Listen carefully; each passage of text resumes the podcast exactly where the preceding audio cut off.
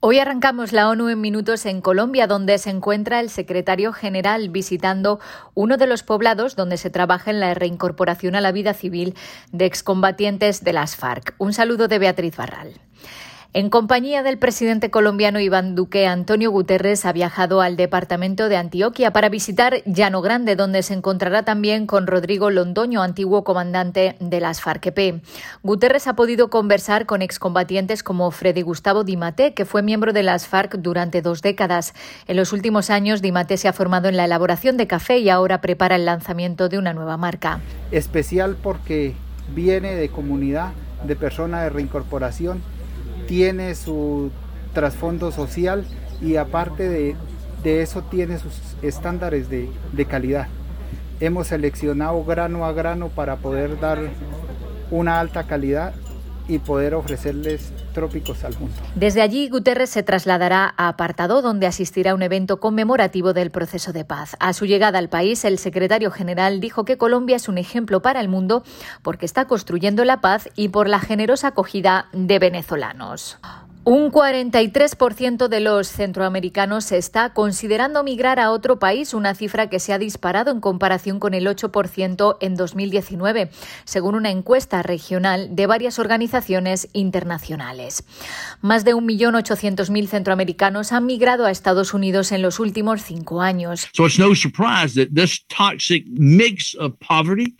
es sorprendente que una mezcla tóxica de pobreza, economías familiares frágiles y a merced de las sequías y tormentas y la crisis provocada por el COVID hayan avivado el deseo de las personas de la región de migrar y buscar una vida mejor para sus familias, dijo David Beasley, el director ejecutivo del Programa Mundial de Alimentos, que es una de las organizaciones que ha elaborado el informe. Aunque más de un 40% de las familias dijeron que estaban considerando migrar en los próximos 12 meses, solo un 3% tenía ya planes concretos para hacerlo. El informe se ha elaborado sobre la base de una encuesta de miles de hogares en tres países centroamericanos, El Salvador, Guatemala y Honduras. El estudio revela que la mayoría de los migrantes recientes, el 55%, habrían contratado a un traficante o coyote a un coste promedio de 7.500 dólares por persona, mientras que la migración a través de canales legales tuvo un costo de 4.500 dólares. Seguimos en Centroamérica porque la alta comisionada para los derechos humanos expresó su profunda preocupación sobre la violencia política en Honduras, que ya se ha cobrado 29 vidas, y llamó a las autoridades a asegurar un ambiente propicio para celebrar elecciones pacíficas, transparentes y genuinas. Honduras celebra elecciones locales, generales y presidenciales este domingo 28 de noviembre, en un contexto muy tenso y polarizado, según la oficina que dirige Michelle Bachelet, que desde que se convocaron las elecciones en septiembre de 2020 ha registrado 29 asesinatos, 14 ataques, 12 agresiones, así como 7 casos de amenazas y un secuestro. La portavoz de la oficina, Marta Hurtado, leyó el comunicado de Bachelet ante los periodistas. Estoy profundamente preocupada por lo que estamos observando en Honduras. Las elecciones todavía no se han celebrado, pero la violencia política ya ha alcanzado niveles inquietantes. Condeno todos los actos de violencia y llamo a los actores involucrados a compartir sus opiniones y preocupaciones de manera pacífica. La violencia no es y nunca debería ser la respuesta.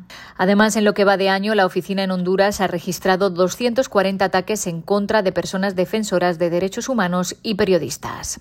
La oficina de Bachelet también ha pedido que se investiguen los incidentes violentos durante las elecciones del pasado domingo en Venezuela.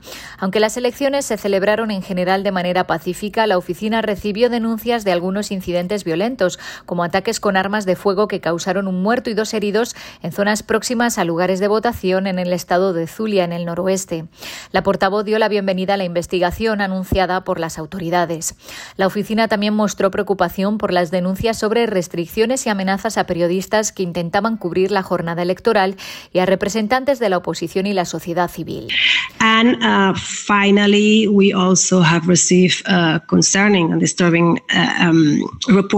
También hemos recibido preocupantes y alarmantes informaciones sobre audios que circulan en redes sociales en los que se sugiere que algunos empleados públicos fueron presionados para votar en favor de un determinado partido político. Si se autentifican estas alegaciones, sería preocupante para el derecho a ejercer libremente el voto. Y la Organización Mundial de la Salud ha anunciado un acuerdo con el Consejo Superior de Investigaciones Científicas, el CSIC de España, para ceder la patente de una prueba de anticuerpos del COVID-19.